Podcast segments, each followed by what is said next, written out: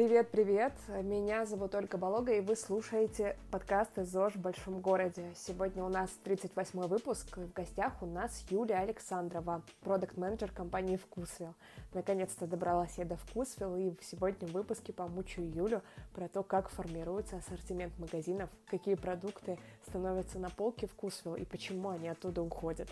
Очень интересно получилось, и я прям рада, что у вас этот разговор только впереди. Перед тем, как мы начнем, я по традиции попрошу вас, если вам нравятся наши подкасты, пожалуйста, зайдите в iTunes, SoundCloud, Яндекс Музыку, поставьте нам оценку, напишите нам отзыв и расскажите о подкастах своим друзьям. Так больше людей узнает про ЗОЖ и сможет выбрать то, что подойдет именно им, а значит, люди станут в целом счастливее и здоровее. Это же очень круто, это здорово, меня прям вдохновляет эта мысль. Друзья, спасибо, что вы с нами, я вас не задерживаю, мы переходим к разговору с Юлей. Юля, привет! Привет! А, расскажи, пожалуйста, э, чем ты занимаешься во Вкусвилл? Как называется твоя должность и за что ты отвечаешь? Я продукт-менеджер по категории бакалея и консервация. И если говорить в целом, то я занимаюсь ассортиментной политикой по этим категориям. Могу чуть поподробнее рассказать, что это вообще включает в себя? Да, давай. давай. Я сегодня омучаю свою ну... любимую компанию, свой любимый магазин продуктов здорового питания. Наконец-то до вас добралась, поэтому, конечно, очень интересно, чем ты занимаешься, как ты Хорошо. работаешь. Отлично, супер. uh, ну, если глубже погружаться, то продукт-менеджер, ну, и в том числе я, а, мы занимаемся управлением ассортиментом, выводом, заводом новых новинок каких-то, выводом старых позиций, которые не самые эффективные. Мы занимаемся ценообразованием, мы постоянно работаем с рейтингами и с обратной связью покупателей. Это прям вот неотъемлемая часть нашей работы. Мы мониторим, а, как реагируют наши покупатели на новинки, как э, реагируют наши покупатели на то, что уже давно в ассортименте, потому что иногда бывает, что а, что-то изменилось на производстве или по-другому реагировать стали люди на, этот, э, на тот или иной продукт. И, соответственно, мы за этим всем следим, и если что-то, какая-то проблема есть, мы проводим такое мини-расследование, почему э, так все произошло, что не так, почему покупателям не нравится, и нам покупатели очень сильно в этом помогают. И плюс ко всему, наша работа — это постоянная аналитика, постоянная ежедневная, еженедельная аналитика всяких разных показателей, которые влияют на продукт. Вот. В принципе, наверное, это вот основная часть, которой мы занимаемся. Вот, по поводу аналитики, ты знаешь, у меня такой есть вопрос к Вкусвиллу. В принципе, вот часто, когда что-то читаю про Вкусвилл и про Андрея, как про создателя компании, то э, слышу про, ну вот он говорит, я айтишник, я не отвечаю за ассортимент, я в продуктах ничего не понимаю, ну, приблизительно так, да? Вот, и часто говорят, что Вкусвилл такая э, IT-компания, у которой очень много э, аналитики, вот про которую, да, ты говоришь, у которой э, много информации о покупателях, и все в компании, буквально все, э, э, процесс процессы закупки, обеспечения товарами, а, рейтинги а, покупательские, которые потом влияют на ассортимент э, товаров. Все такое настроено вот в IT-системе. Вот что ты скажешь, действительно настолько сильна IT-составляющая? И как-то вы разделяетесь, да, продуктовый менеджмент отдельно, IT отдельно? Или это все такое переплетенное внутри вкусвилла? Ну, смотри, это очень интересный вопрос на самом деле, потому что э, никогда об этом не задумываешься, но у нас реально все очень завязано на IT, вплоть там, ну, начиная с того, что у нас есть отчеты, которые подстраиваются прямо исключительно под э, человека, который им пользуется. То есть, если у нас есть еженедельный отчет, он четко подстроен под продукта, мы его можем регулировать. Если нам нужны какие-то показатели новые смотреть, мы их туда добавляем. Если нас, нам что-то уже не нужно смотреть, у нас есть новый какой-то отчет, мы это можем убрать. То есть, это прям вот четко подстраиваем отчеты под нас, мы пишем нашим аналитикам, они быстро, оперативно отвечают и с нами все прорабатывают. Это вот насчет э, еженедельных отчетов, ежедневных у нас по новинкам есть отчеты, которые генерятся каждый день по каждой новинке, которая зашла, мы можем проследить, как э, изменился рейтинг, какие продажи, и все-все-все можем вот это вот посмотреть. И у нас есть CRM, э, в которой скапливается просто вся обратная связь, которая есть по нашим продуктам. Ты можешь выгрузить за любой период э, из любого источника, что пишут про твой продукт. То есть, э, если у тебя какая-то проблема, у тебя упал рейтинг, у тебя 4,5 по продукту, ты можешь быстренько зайти, быстренько узнать, что там не так и почему, ну, либо консистенция изменилась, сразу видно, потому что у нас э, покупатели очень чувствительны к изменению в продукте, и мы сразу понимаем, что не так происходит с продуктом. Эта CRM, она собирает обратную связь отовсюду. Там и техбот наш, и обратная связь из ВКонтакте, даже собирается там обратная связь с Wildberries, все-все-все, все звонки, все, у нас очень э, огромный поток вот этой вот информации по каждому продукту, и это очень сильно помогает. Что еще можно упомянуть? Наверное, это то, что у нас есть еще и модули определенные, которые нам помогают выгрузить э, абсолютно любые данные вот прямо вот сейчас в реальном времени э, и по продажам, и по средним продажам, средние показатели чеков и так далее. Вот просто все. Когда ты задала этот вопрос, очень интересно, что никогда об этом не задумываешься. Я работаю все время с этим и никогда не впадаю в такой восторг, а сейчас почему-то мне очень как-то вот горжусь тем, что я могу быстро все это выгрузить, понять, и это очень удобно. И плюс ко всему у нас есть еще личный кабинет поставщика. Это больше уже э, для поставщика, но это личный кабинет, который связывает работу всех вообще в нашей компании, начиная от поставщика, от технологов, нашу работу продуктов, дизайнеров, отдела маркировки. То есть, когда э, мы уже утверждаем позицию, э, поставщик всю информацию вводят в личный кабинет. И уже от этого отталкиваясь, технолог проверяет, мы устанавливаем наименование, устанавливаем какую-то фишку, э, пишем позиционирование для дизайнеров, это все потом расходится к дизайнерам, уходит э, в маркировку, и вот это все, такой процесс объединяет один личный кабинет. И это очень удобно, потому что, когда я только пришла, это все оформлялось в Excel, и это было очень сложно. И вот за год очень сильно развивается вот этот личный кабинет. У нас есть девочка пришла, которая это все э, а, дорабатывает с аналитиками, с программистами, и все-все-все у нас сейчас четко так. И все технологии перешли в этот личный кабинет, и это просто удовольствие работать и заводить все карточки и так далее. Ну, тоже IT-составляющая, мне кажется. Здорово. И вы да. этого причем почти не чувствуете, да? То есть, ну вот столько удобных штук, столько всего э, классно у вас собирается. На самом деле, я по твоим рассказам понимаю, что большая такая IT-основа у этого всего. Ну, то есть, представляешь, как много информации у тебя есть, чтобы принять решение по продукту, да, например? Да, да. И причем с каждым днем что-то новое добавляется. Например, у нас был модуль выручка только, а сейчас есть еще один модуль, по которому ты можешь посмотреть заказы, когда они делаются, кто их делает, можешь выгрузить карты определенные, можешь э, посмотреть, кто написал какой отзыв, и если тебе интересно больше, ты можешь посмотреть, углубиться в это все и позвонить э, своему покупателю и спросить, блин, а что вам не понравилось, а может вы как-то посоветуете? У нас даже сейчас есть инициатива, когда нам скинули карты наших амбассадоров, это люди, которые, ну, самые приверженцы такие вкусвела, и вот мы будем раз, ну, прозванивать их и спрашивать вообще по своим категориям, какие у нас есть вопросы, что нам интересно, и это вообще очень крутой опыт. Ну, это тоже как как может быть составляющая IT, не знаю. А вот. у тебя бывало такое, что ты звонишь э, конкретному клиенту и задаешь ему вопросы по продукту, что, что ему не понравилось, например? У меня такого не было, но у нас был другой опыт. У нас есть такая особенность, такая традиция, что мы раз в год как минимум присоединяемся к горячей линии, и мы отвечаем на горячую линию.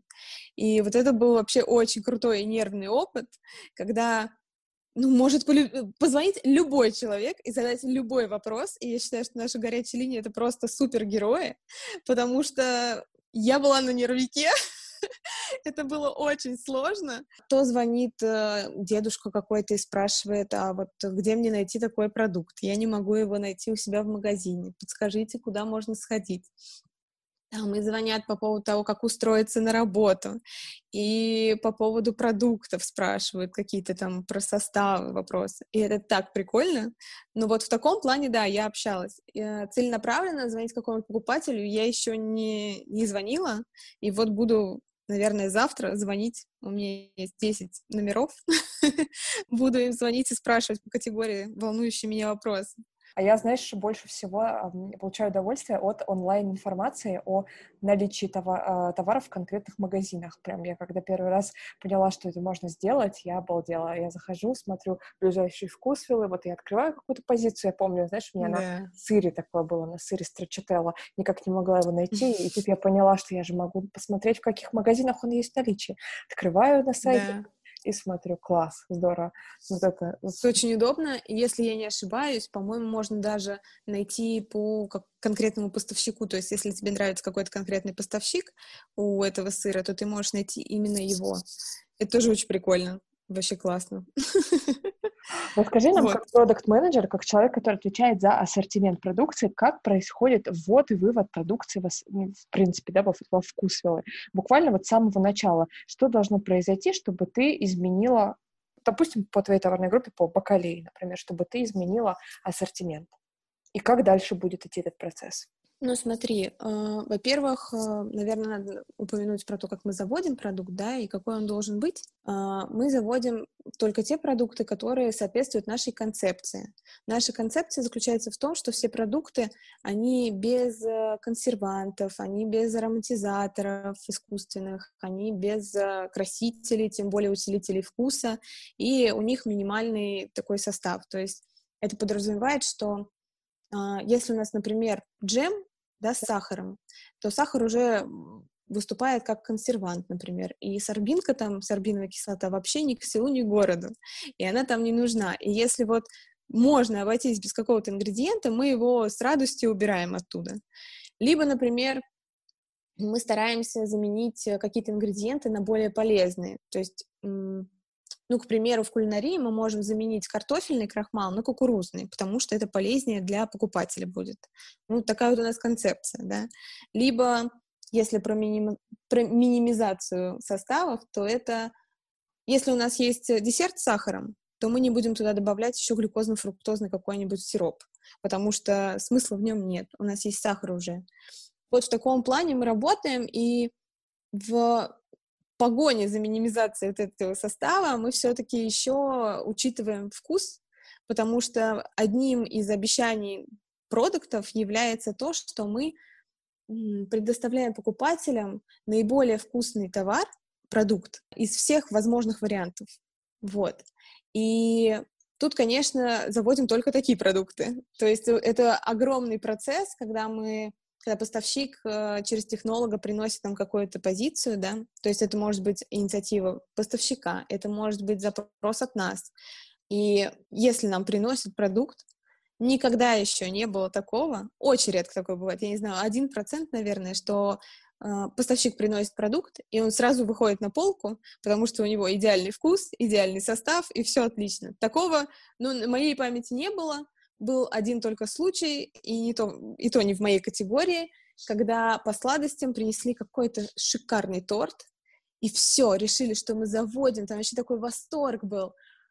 А потом, когда заш... зашло на полку все, оказалось, что у них очень нестабильное качество, и прямо на первой же неделе все это вывели. это было очень обидно, потому что, в принципе, это могло стать легендой, когда ты завел сразу продукт. А так, очень долгий процесс дегустации, очень кропотливый со всех сторон. То есть это должно быть и по вкусу очень гармонично, это должно быть и по составу гармонично, правильно и здоровый продукт. На это может уйти очень много времени. Например, мы до сих пор не можем сделать нормальный сырный соус.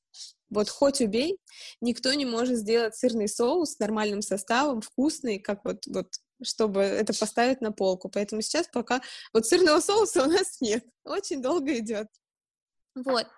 А, ну и как я уже сказала, да, заводим мы по нашему запросу, это ориентируемся мы на тренды, а, мировые, российские, да, если что-то получи- появилось на рынке, очень интересное, и мы сразу пытаемся это завести к себе. Мы что-то придумываем сами, то есть это может разработка с нуля быть, либо это идет от покупателя, причем очень часто такое бывает, потому что у нас есть диалог с обратной связью, и очень часто есть запросы от покупателей, блин, а почему у вас нет этого продукта? Я так хочу, чтобы у вас появился, я не знаю, там, молоко козье.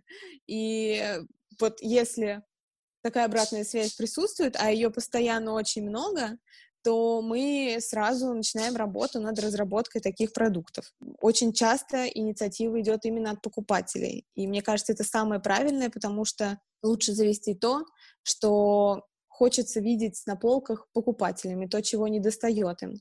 Поэтому в большей части это происходит со стороны покупателя.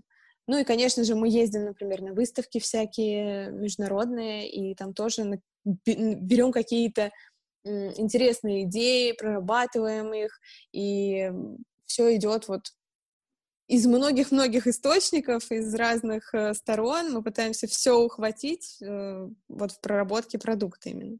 Что касается вывода, на это влияет очень много факторов. У нас огромный отчет, огромное полотно, и это, конечно же, это выручка, это маржа, но также на это очень сильно влияет и рейтинги продукта, и повторные покупки. То есть, например, если продукт вроде идет, ну, нормально у него и оценка 4,8, и все хорошо с ним, а повторные продажи очень низкие, и тут уже начинаешь задумываться, что не так, возможно, покупатель купил, да, и вроде все нормально, но ничего особенного в этом продукте нет, и второй раз он за ним не пошел. И тоже тут задумываешься есть средние продажи на магазин. Очень много показателей, по которым ты смотришь это все и понимаешь, что вот, вот эта вот позиция точно аутсайдер, ну и она никому не зашла. Вот у нас сейчас а, есть батончик один, и вот он прям вот как зашел, он просто не нравится. Смотришь обратную связь, и все пишешь, ну невкусно. Ну вот невкусно и все. Ну и выводишь этот продукт, вот.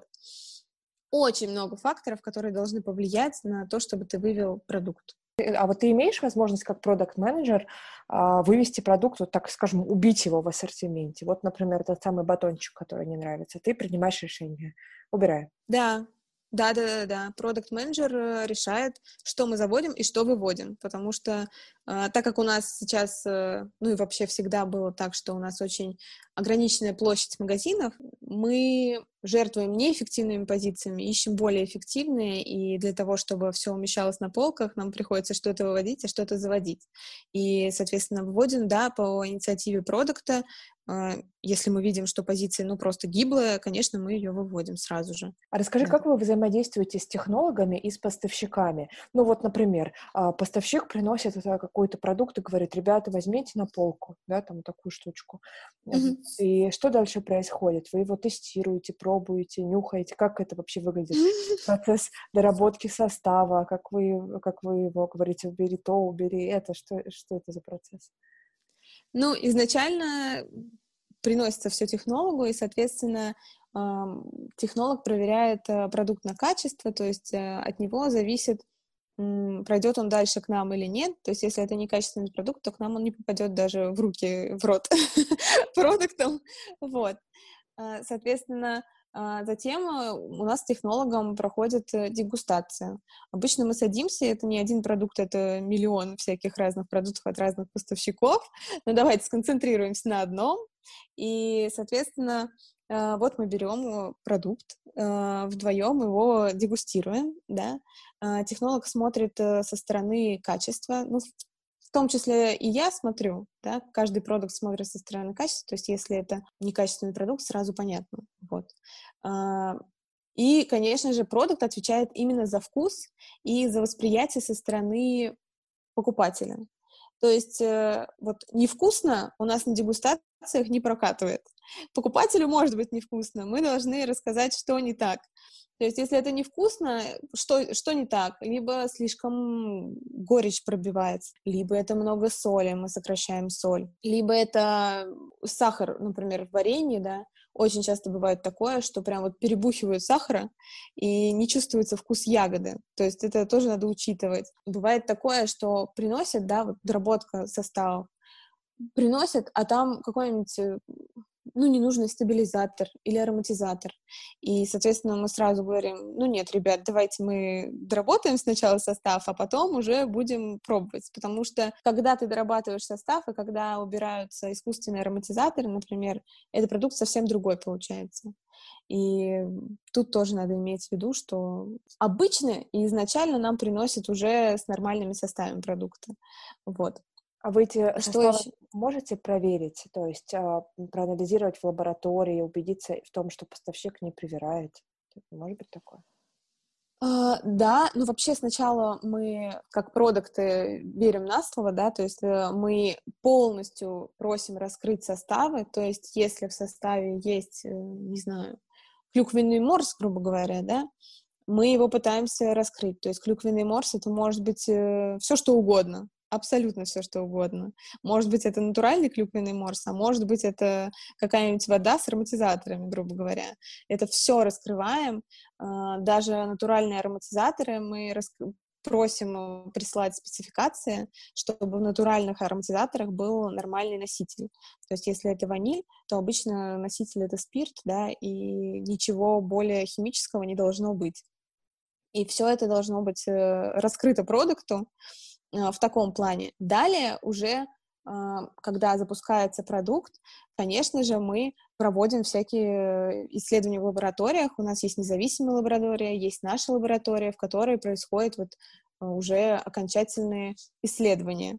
У нас очень много исследований, и очень много всегда приходит э, обратной связи именно от лабораторий, то есть каждый, каждый день у нас по несколько протоколов э, валятся на почту, э, мы их смотрим, обычно все зеленое, вот, это значит, что все отлично, но если красный, например, протокол, мы сразу снимаем все с полок и пытаемся проверять еще в некоторых лабораториях, в нескольких, чтобы сравнить результаты и понять, что же с продуктом, что надо сделать, и либо мы убираем с полок этот продукт навсегда, либо поставщик решает вопрос, и мы уже дальше с ним продолжаем работу, но уже проводим несколько повторных э, анализов его продукции. Вот. Но ну Ставим вот... его на учет. На контроль, да. Ну, Получается, это такой очень обоюдный да, процесс, когда вы берете продукт и пробуете его, изучаете его, дорабатываете состав. Это прям ну, может несколько итераций занять, много времени даже, да, занять, как ты говорила. Это может занять просто, это может занять годы. Я правда говорю, что сырный соус, ну, минимум полгода пытаются разработать. Ну, это как пример такой прям актуальный. Либо кетчуп. Кетчуп тоже не могут сделать. У нас есть томатный соус, это как аналог кетчупа, да. Но хочется сделать вот прям, прям кетчуп, какой он есть. Но никто не может сделать натуральный, э, хороший кетчуп. Наверное, кетчуп сам по себе изначально как не натуральный какой-то продукт, ну, с какими-то добавками. Ну, хорошо. томатный, со специями должно быть все хорошо, но почему-то не могут. А, слушай, а поставщики бьются прям за эту возможность? То есть вы говорите, ребята, нужен кетчуп по вкусу, и они там прям стараются, бьются, делают, да, и приносят, приносят, приносят. Так это выглядит? Смотри, у нас схема такая работы. А, технолог общается с поставщиками, и мы, продукты, никогда не общаемся с поставщиками, потому что так поставщики не могут повлиять на наше решение. Это самое правильное такое. Потому что мы заводим продукт, мы его выводим, и не должно быть никаких вот пересечений с поставщиком. И, соответственно, я уверена, что нашим технологам просто куча предложений приходит по поводу того же самого кетчупа, да, но по итогу через технологов проходят не все. Бедные технологи, которых атакуют постоянно поставщики, которые им написывают днями и ночами. И я понимаю, что это за труд, когда я сейчас работаю из дома, и некоторые поставщики присылают мне на дом, и, соответственно, им дают мой номер, и они периодически начинают названивать и говорить, ну, как вам как вам? как вам специи, которые я прислал, как вам это, как вам то. И это очень сложно, потому что на самом деле это вот один поставщик, да, я все время говорю, так, мы работаем через технолога, простите, пожалуйста, я не могу с вами разговаривать, давайте через технолога. Он такой, хорошо.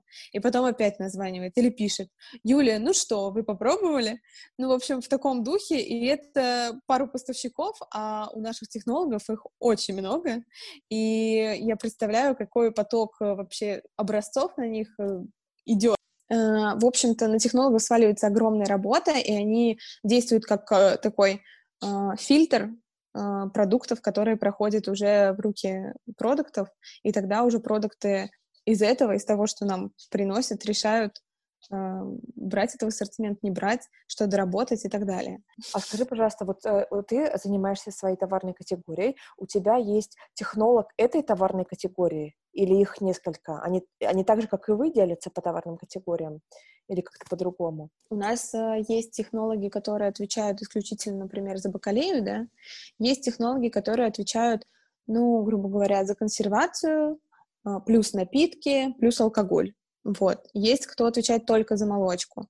Но у меня, например, сейчас по бакалее и консервации пять технологов, и, соответственно, каждого свои поставщики, и все это было сделано для того, чтобы каждый технолог задваивался. То есть э, у них есть такое разделение по территориям, грубо говоря. Одни ищут на одном грубо говоря, участки, другой на другом, и, соответственно, они не пересекаются, каждый приносит свое. У них есть еще такая здоровая конкуренция, да, между поставщиками мы ищем э, наиболее вкусный, наиболее качественный продукт с лучшей ценой, и в этом плане, да, технологии задваивают друг друга, как я уже сказала, и технологов очень много может быть на одного продукта. Обычно это от двух. Вот. А в магазины Вкусвилл сейчас стали открываться и в других городах, то есть не только в Москве, Московской области, да, а дальше Вкусвилл пошел по стране. И как здесь идет работа с ассортиментом? То есть э, он единый по всем магазинам или вы стараетесь находить поставщиков ну, более близких, что ли, к этой точке? С точки зрения, например, долгосрока нет такой проблемы, и у нас просто добавляется в логистику к стоимости иногда какая-то сумма. По краткосроку, насколько мне известно, да, э, технологии ищут еще поставщиков, которые могут еще задвоить, например, тоже молоко 3,2, но уже ближе к тем, грубо говоря, к складу Питера, да, для того, чтобы присутствовать на тех регионах, которые есть, и чтобы предлагать самые свежие продукты из того, что можно. Потому что молоко достаточно сложно, да, например, поставить, я думаю, из Москвы или из Подмосковья э, в Питер. Хотя, мне кажется, это тоже не проблема. Но я думаю, что да, э, у технологов есть такая задача находить э, ближних поставщиков к тому месту, где, куда поставляется эта продукция. Вот.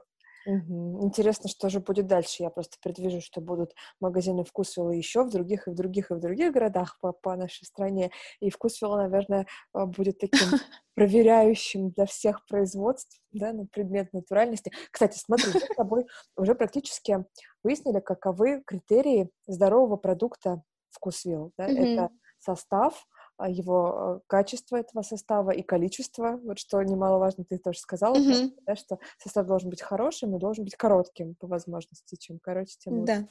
Да. Вот, это вкус продукта. А, наверное, это внешний вид тоже, да, часто, наверное, бывает такое, что важно, как продукт выглядит, или здесь уже не mm. так важно? Нет, это, конечно, очень важно, потому что но как иначе? Если продукт выглядит очень странно, то ты пытаешься как-то э, скоммуницировать с поставщиком и предложить ему, например, другие формы какие-то. Потому что, насколько я помню, был опыт, э, когда была попытка сделать по-моему, медовые звездочки или что-то такое для сухих завтраков. Э, и я еще тогда не вела эту категорию, но я помню, что в образцах присылали поставщики. И это были далеко не звездочки, и далеко все было не очень красиво, но у них, я так понимаю, не было техники, которая смогла бы вот это все очень четко, детально проработать эти звездочки медовые. И поэтому не получилось. А, бывали какие-то случаи и с пирожными мишками, по-моему, которые там растекались, и это было что-то очень устрашающее. И просто, ну, нельзя такое ставить на полке. Это только как э, такой вид пиара, знаешь, черного, но лучше не надо. Вот, поэтому да, ну, конечно же, вид тоже имеет значение, но главное, конечно, вкус. Я тут еще вспомнила сейчас, пока ты рассказывал про мишек, я вспомнила историю такую поучительную от Вкусвилла, когда а, Вкусвилл показывал, как на самом деле выглядит то ли чука, то ли морская капуста, то есть что она не должна быть зеленая. Э, по-моему, это mm-hmm. шла, да, что ее красят, чтобы она была зеленая. И вот это всем привычное, когда приходишь в суши-бар, а там салат чука из этих зеленых таких ядреных неоновых yeah. водорослей, что они не такие. Вот вам обычная чука, она такая фу, такая коричневая. Но зато... Да, а имбирь? Красителей. Имбирь розовый, который тоже крашеный, то же самое, абсолютно. Да, но это тоже надо морально как-то привыкнуть, мне кажется, настроиться к тому, что ты ешь натуральный, но немножко другого вида продукт. А, вот. а еще, знаешь, какой вопрос у меня возник по поводу а, критерия продукта для вкусвилла? А, я заметила, что большинство продуктов, они выходят под торговой маркой вкусвилл, да, то есть это а, понятно, что вкусвилл не является производителем, это торговая сеть все-таки, не производственное предприятие, но при этом есть ли у вас такой критерий, то есть, ну, а, скажем, а обязываете ли вы поставщиков а, выпускать продукцию под торговой маркой Вкусвилл, или вы возьмете продукт под его торговой маркой, если он очень хорош? Смотри, тут у нас четкое условие для всех поставщиков, что все продукты э, под нашей собственной торговой маркой, под СТМ. И даже у нас есть такой проект э, «Выбор покупателя», да, когда поставщик встает на тест, чтобы посмотреть вообще, как его продукт будет вести себя, ну, чтобы и нам, и поставщику посмотреть, как его продукт поведет себя на рынке. Тогда, окей, мы его ставим без, торговой, без нашей торговой марки, а, он встает в своей, и мы смотрим на продажи. Но есть обязательное условие, что а, производитель или поставщик, они должны иметь в виду, что если он проходит этот тест, он обязательно должен перейти на собственную торговую марку. Это обязательное такое условие. Без этого мы не заводим продукт. У нас есть такие варианты, когда мы понимаем, что ну точно бомбанет продукт, но у нас есть условия с поставщиком, что мы переводим в STM, давайте, хорошо, мы сейчас без э, запустим, но э, в процессе того, как у нас идут продажи, мы делаем нашу упаковку, нашу этикетку с нашим дизайном, и все это прорабатываем. У нас даже есть э, такой же случай с растительными напитками э, от, э, если не, не ошибаюсь, тайский производитель, и он сейчас стоит у нас в их торговой марке, но у нас велись переговоры о том, чтобы сделать эту продукцию в СТМ, они согласились, и мы вот ждем сейчас, как у нас проработается весь дизайн, чтобы запустить это все в STM. То есть даже какие-то такие очень сложные были переговоры, насколько мне известно, и они не хотели менять э, дизайн и вообще не хотели даже менять э, сначала э, свой состав под нас, вот, но в итоге вот они меняют и состав, и делают специально под нас STM, и даже такие сложные случаи приходится разрешать, и производителям приходится вставать под наш STM, потому что сейчас STM Вкусвилл — это такой бренд, которому доверяют наши покупатели, и без которого продукт не вызывает такого доверия у всех наших э, покупателей, которые сейчас приверженцы Вкусвилла.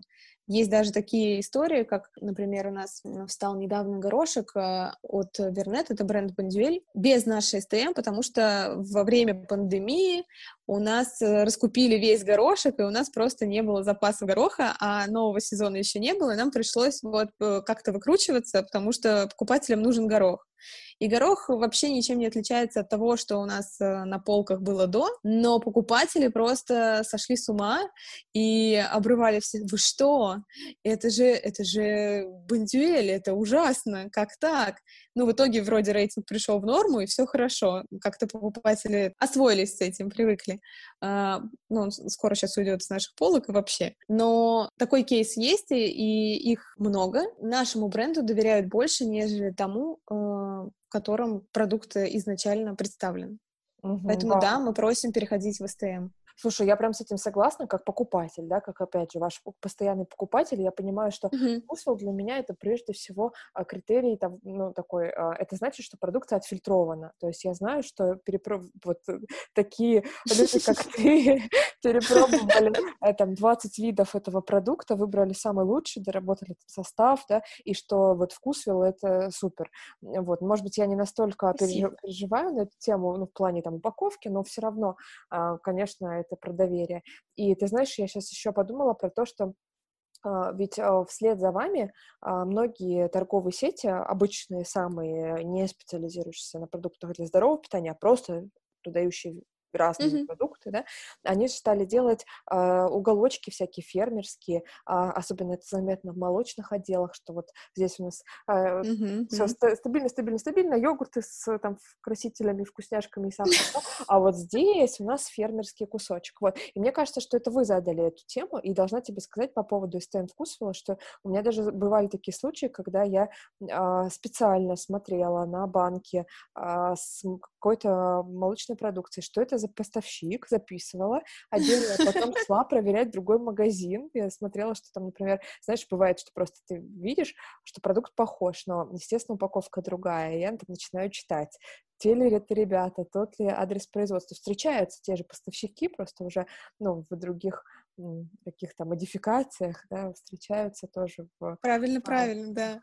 Эко- эко-зонах. Наши покупатели, кстати, да, отличаются тем, что они разбираются в поставщиках, они знают, какой им больше нравится, какой меньше. Они даже замечают разницу, это очень приятно и как-то даже интересно это все. Потому что вот так вот никогда не обращаешь на это внимание. Но обычно до вкусвилла никогда такого не было. Ну, а здесь, видишь, еще интересно то, что вы за счет того, что у вас э, собственная торговая марка, а в рамках некоторых продуктов есть по 2-3 поставщика, да, и, кстати, ну, для меня это, например, было сначала не очевидно. Я не сразу это поняла, и, может быть, даже наши слушатели не все про это знают, про то, что там какой-то, ну, какие-то ходовые позиции, э, там, допустим, творог, да, а, там, творог Да. 9%, да, он может быть там двух, трех, четырех поставщиков, и об этом сказано на упаковке, то есть если тебе нравится определенный поставщик, ты можешь прям брать его, и а другого не брать. Вот такое тоже Это интересно. правда, да. Это называется задвоение у нас. э, И да, самые ходовые позиции у нас задваиваются для того, чтобы у нас было стабиль... были, во-первых, стабильные поставки, чтобы у них между ними, ну, конечно же, вознима... э, возникала какая-то конкуренция, да, по цене, по качеству. То есть э, у кого-то лучше, у кого-то хуже, и каждый стремится быть э, лучшим. От этого наш продукт становится все еще лучше и лучше и лучше, и поэтому да, это классная тема с э, задвоениями, с несколькими поставщиками на одну позицию. Это классно, да.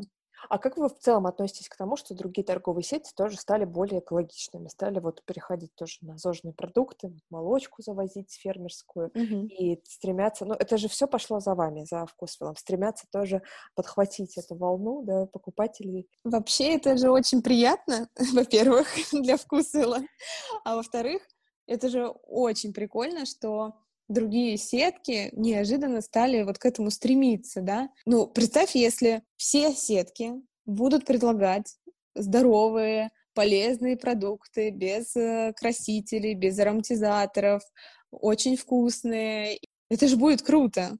Так это же какая-то вот даже как одна из целей вкусвилла была изначально, чтобы приобщить людей к этому, показать им, как это можно сделать вкусно. Все полезное мы делаем вкусным, вкусное полезным. Это прикольно. Чем больше будет людей, э, которые понимают это, чем больше людей будут приверженцами вкусвилла, полезной еды, тем больше это создает конкуренцию для других сеток, они больше стремятся к тому, чтобы сделать продукт полезным и вкусным, а для нас это делает такую тоже неплохую э, мотивацию, чтобы создавать что-то еще новое и что-то инновационное для того, чтобы чем-то отличаться от всех. То есть это такое, знаешь, с одной стороны кажется, что, ну, блин, все сейчас такими станут, да, и, и, и что нам делать? А с другой стороны, это такой прикольный симбиоз, когда и сетки от этого что-то получают, да, какую-то мотивацию, цель быть более такими зожными, да, и нам дается тоже мотивация развиваться и придумывать новое, чем занимается все время вкусвилл. Это прикольно, это классно, и я считаю, что в этом нет ничего плохого точно, только самое хорошее в этом вижу и радуюсь все время, когда между прочим, и наши продукты тоже есть на полках э, всяких э, других сеток, и это тоже классно. Мы считаемся уже как бренд здоровой еды. Ну да, кстати, я заказываю в перекрестке иногда продукцию вкуса онлайн, да, с доставкой. Да, очень удобно. А вообще, как ты думаешь, можно ли питаться только продукцией из магазина вкуса? Все ли покрыто? Я считаю, что да. И если даже нет каких-то продуктов, то мы продукты очень стремимся к тому, чтобы заполнить эту пустоту, да. Вот не всегда такое получается, потому что не всегда можно сделать э, что-то, что покупатели хотят, да, э, но сделать это вкусно и полезно. И, ну, тот же самый кетчуп, но у нас есть, например, э, аналог этого кетчупа у нас есть томатный соус, который, как оказалось, по обратной связи покупатели вполне используют как кетчуп. Вот. А, мы не можем, например, сделать крабовые палочки, потому что крабовые палочки, то, что есть на рынке, это, ну, не совсем краб и не совсем палочки, ладно. Вот, и а, чтобы сделать крабовые палочки натуральными, это будет стоить просто неземных денег, и никто не будет их покупать, хотя очень большой запрос на крабовые палочки. Но мы пытаемся максимально заполнить все, что нужно покупателю, все, что ему необходимо, мы пытаемся закрыть его потребности, да. Сейчас у нас будет развиваться онлайн-полка, на которой мы можем э, расширять ассортимент. То есть сейчас у нас на магазинах ограниченная площадь, и мы иногда не можем поставить что-то, что мы считаем, блин, прикольно, но у нас уже есть похожее, и мы не можем поставить э, на полку, у нас нет места, что делать. Сейчас у нас есть ответ на этот вопрос, у нас есть онлайн-полка, которую будут активно развивать, уже начали развивать эту полку, и туда мы можем ставить э, расширенный ассортимент поставщиков, если такой запрос есть, потому что, например, в молочке такое очень часто бывает, что покупателю нравится исключительно один производитель, а у вас только молоко от него. А почему? А заведите весь ассортимент. То есть это будет. Будет расширенный ассортимент кулинарии, например, тот же самый кейтеринг, который тоже будет как-то расширять ассортимент. По всем категориям ведется очень большая работа для того, чтобы предоставить покупателю на данный момент самый полный ассортимент и огромный выбор. Поэтому с учетом того, что у нас еще такая быстрая доставка, то, конечно же, это очень удобно. это звучит как реклама, но я реально иногда в восторге от всего этого. И поэтому, да, можно питаться во вкусвеле вообще элементарно, а скоро еще можно будет еще э, полнее питаться. И я сама так пытаюсь сделать, но я не могу. Мне нужно дегустировать еще позиции из других сеток. Мне по-другому никак. Вот, и я должна ходить и это мониторить все, и надо смотреть новые какие-то новинки, которые заходят и так далее. Но, в принципе, сейчас, когда мы работаем дома постоянно, а у меня, например, вкусвилла нет рядом с домом, потому что у меня новый район, хотя вроде должны открыть, я надеюсь. Я все время заказываю все онлайн, абсолютно, и мне сразу же в этот день все привозят, и я питаюсь вкусом. В принципе, да, мне кажется, со мной многие согласятся. Скажи, а какие у тебя любимые продукты из вкусвела? Вот есть у тебя что-то, что у тебя сейчас в топе? А, смотри, у меня есть э, любимый продукт, это моцарелла детская. Это очень так странно, наверное, но она такая в стиках, она в классной упаковке детская, и это очень удобно. Я очень люблю моцареллу, и просто берешь и, и ходишь по дому и ешь эту моцареллу. Очень вкусно. Ну, например, либо у меня есть еще любимое печенье шоколадное. Оно такое вкусное, все время такое свежее, и орехи внутри, и все это так вкусно. У нас просто за сладость отвечает очень классная девочка Аня, которая просто богиня сладостей, и если хотите что-то сладкое купить, там все будет просто муа. Вот. Но мое любимое это вот печенье шоколадное, например. Какие-нибудь смузи я люблю наши. А, недавно я купила новинку сыр. Но я не помню, как он называется, потому что у них сложные названия. Прости. Если что, я потом могу написать. Очень вкусный. Прям вообще супер. Скажи, а какие продукты ты недавно добавляла, уже ставила на полки в своей категории и убавляла? Mm-hmm. Ну, про батончик я вспомнила. Просто интересно, вот что, например, ты недавно одобрила? А, сегодня я одобрила чай гречишный детский. И он очень классный, там клубника, банан, и это прям очень круто. Ты когда-нибудь пробовала гречишный чай? недавно совсем первый раз, и это был, конечно, вообще эм, сногсшибательный опыт. То есть, знаешь, вот. я его сфотографировала и даже думала выложить в Инстаграм с комментарием из серии а, «Зожники доходят до того, что они гречку еще и заваривают». То есть, не только вам. Это, если что, не гречка, это гречиха, и а. это не то. Ну, ну да. Вот. Но все равно как что-то пересекается немножко, есть такое, мне кажется, в аромате. Uh, ну, во-первых, там вкус печенья прям такое вкусное это все, и это как раз такой детский продукт, кажется, ну, детям должно понравиться, посмотрим, как это пойдет, с э, клубникой и бананом, например, чай, запустим, глянем, вот. Ой, я попробую, uh, точно. Когда увижу, да. и попробую. Сейчас, пока мы соберем все документы, пока дизайн сделаем. Подожди еще.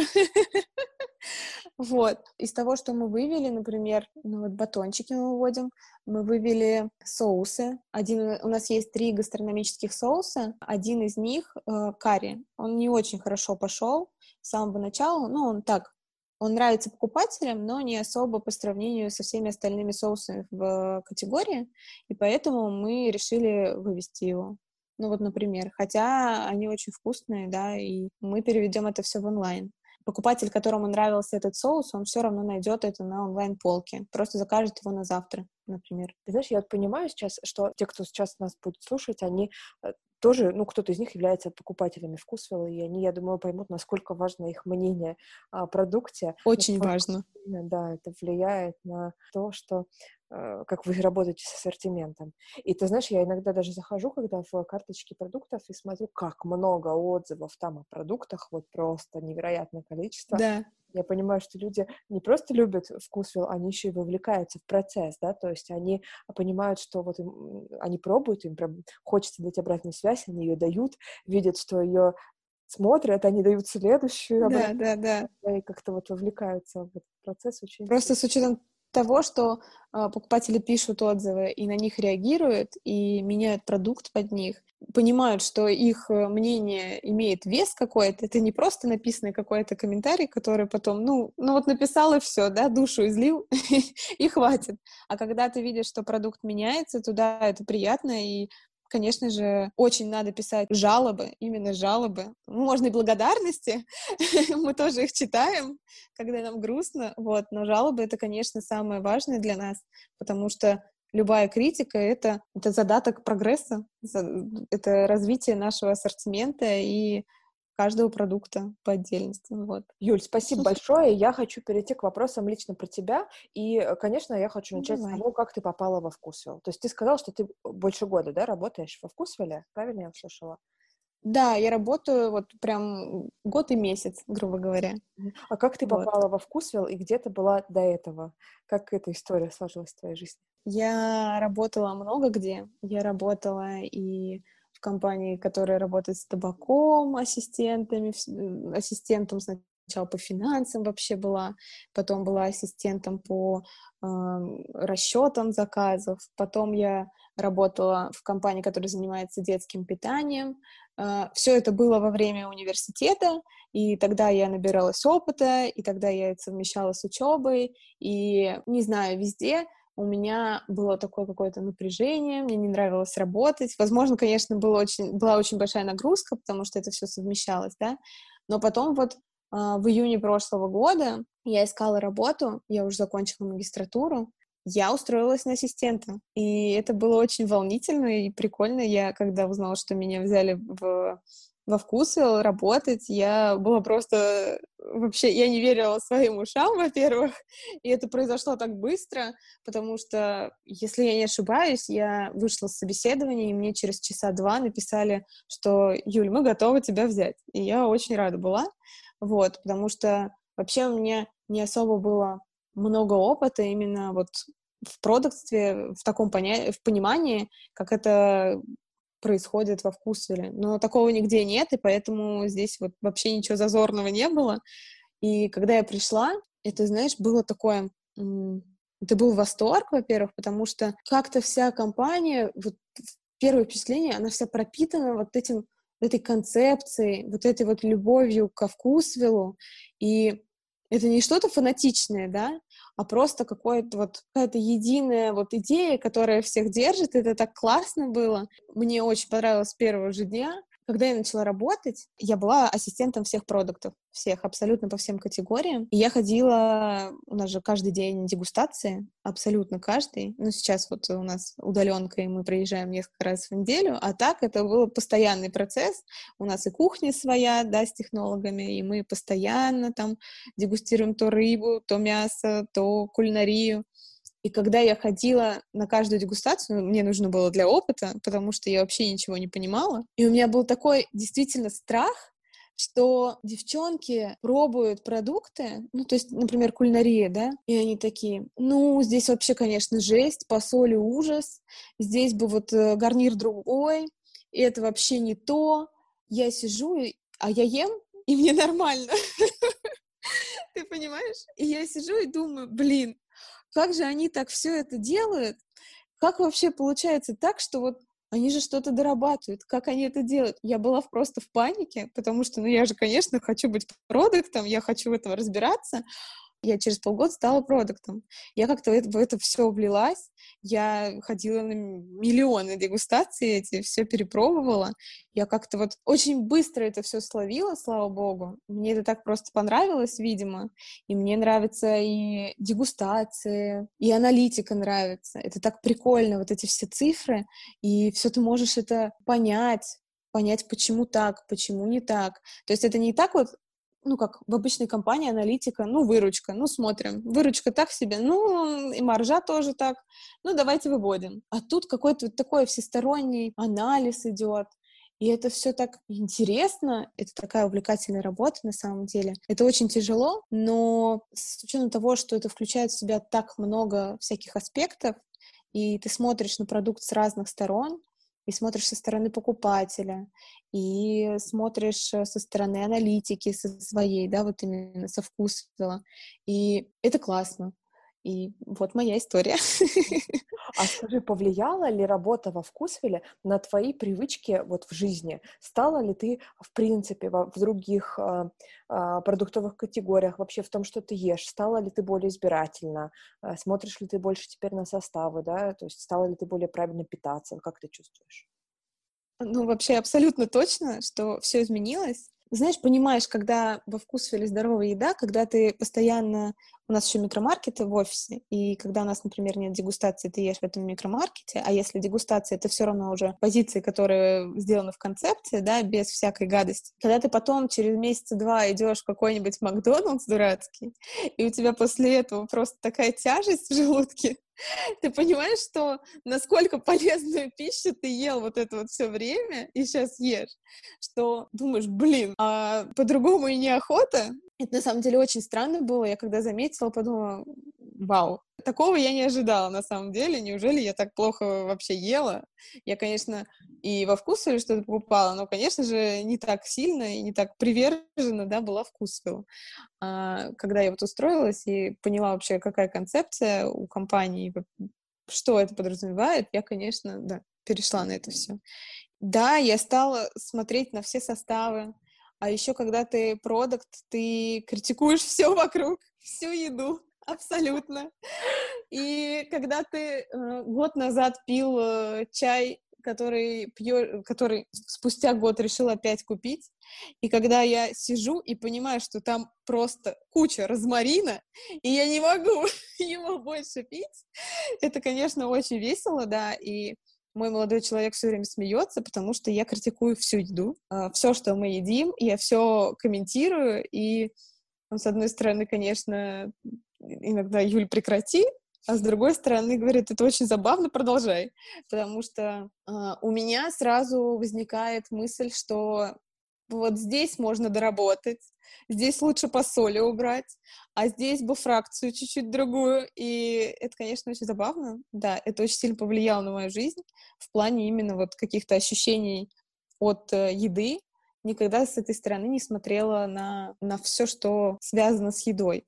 Чувствуешь ли ты себя немножко зожницей из-за этого? Наверное, да. Э, но с учетом того, сколько мы едим, сколько едят продукты, я не могу сказать, что мы конкретные зожники, и очень сложно им стать, потому что в какой-то момент моей жизни я помню, что я садилась на такое прям правильное питание пять э, раз в день, и мне очень нравилось, я очень тогда похудела сильно, и я сейчас не могу себе этого позволить, потому что постоянно дегустируешь, постоянно что-то пробуешь, и это невозможно. И у нас очень часто и все пытаются заниматься спортом. Я на самом деле очень ленивая, признаюсь сразу, но мне подошла йога. И я сейчас стараюсь заниматься хотя бы раз в неделю йогой. Но с учетом того, что у меня появился пес, который лазит на мне как э, не знаю на ком, у меня не очень сильно сейчас получается. И я планирую бегать. Вот, поэтому не скажу, что я прям очень сильно зожница, но с учетом того, что я ем все время вкусвел, да, я могу назвать себя зожником. Ну, а песик Отчасти. это утяжелитель для твоей йоги. Он мож, можно его использовать как маленькую гантельку или как соратника. Песик у меня просто не очень сильно как соратник может э, действовать в йоге, потому что это больше как отвлекательный какой-то маневр, когда тебя кусают за ногу, потом за руку, а потом тебе залезают на спину, когда ты в позе собака это, носом вниз или как там? Мордой вниз, Мордой вниз, да. И когда твоя собака на тебе, мордой вверх, тоже, знаешь, не очень... Надеюсь, что с ним можно будет побегать. О, это да. Я всегда это... спрашиваю своих гостей в подкасте, вот знаешь, буквально, а вот как э, вы питаетесь, что вы едите? Особенно интересно тебя послушать, потому что ты работаешь во вкусвиле.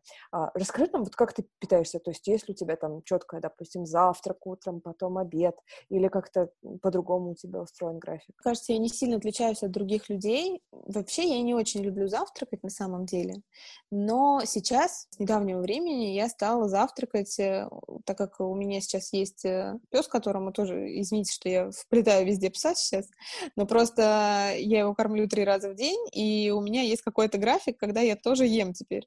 Вот, и, соответственно, получается так, что я, например, завтракаю в 8 в 9 где-то, потом я обедаю в 2, и вечером часов в 7 я ужинаю. Сейчас пытаюсь как-то это делать разнообразно, не как всегда. Я обычно завтракала кофе. Я признаюсь, это ужасно, и так нельзя делать.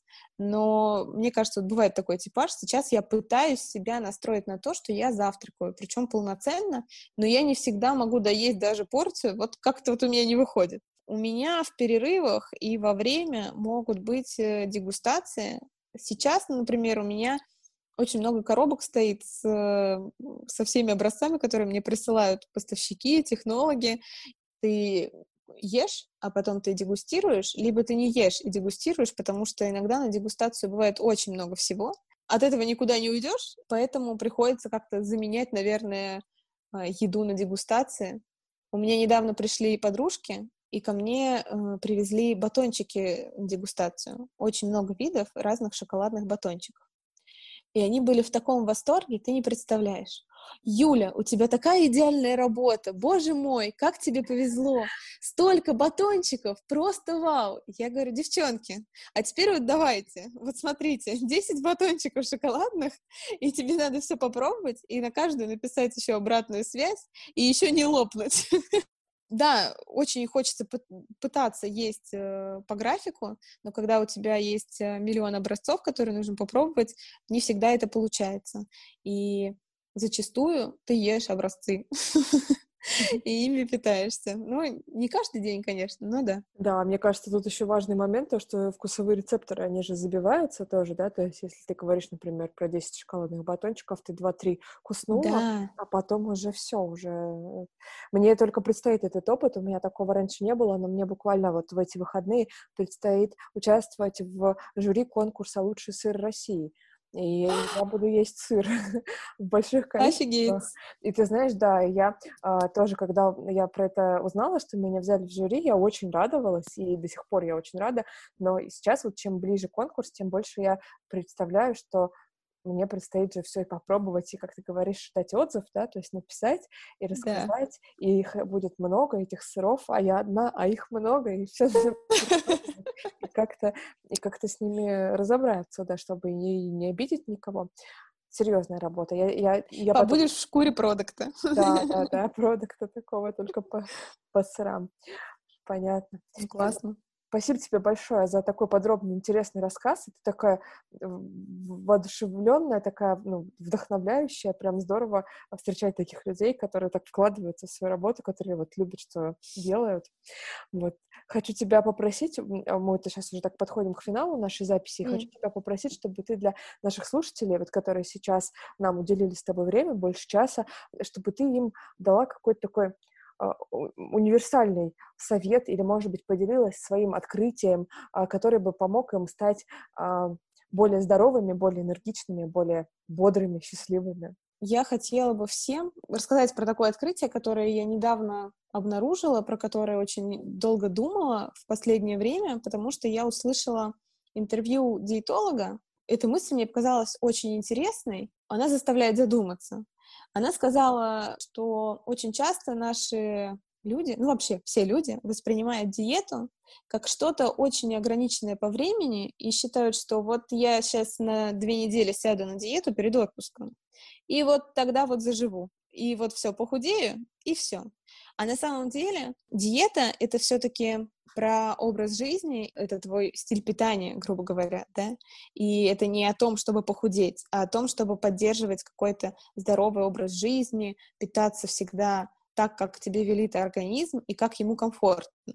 И вот э, с учетом того, что я не очень это могу себе позволить, хотя, в принципе, могу, да, учитывая дегустации здоровым питанием все-таки, здоровыми продуктами полезными, а, нужно настроить э, свое питание так, чтобы ты не воспринимал его как что-то ограничительное, а так, чтобы ты питался правильно, чтобы тебя организм за это благодарил, и чтобы ты это ввел в такую в привычку, которая тебе приятна, и которая тебе дает энергию, дает тебе силы, какое-то выделение эндорфинов, да, от того, что ты правильно питаешься.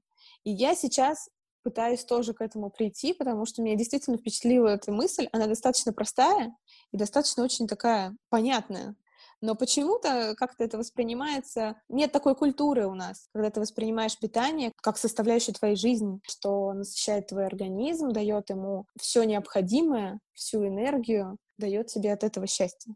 Подхвачу Юлю прямо в этом месте и с удовольствием присоединюсь к мысли о том, что правильное питание — это на всю жизнь, и это очень-очень-очень здорово. И поэтому, друзья, я рада, что вы слушаете подкасты «ЗОЖ в большом городе», узнаете как можно больше о том, как можно правильно питаться, и ищете свой режим, и я уверена, что он поможет вам всю жизнь быть более здоровыми, энергичными и счастливыми. Юля, спасибо тебе за этот разговор. Это был 38-й выпуск подкаста в ЗОЖ в большом городе. Оставайтесь с нами, у нас впереди еще много интересного.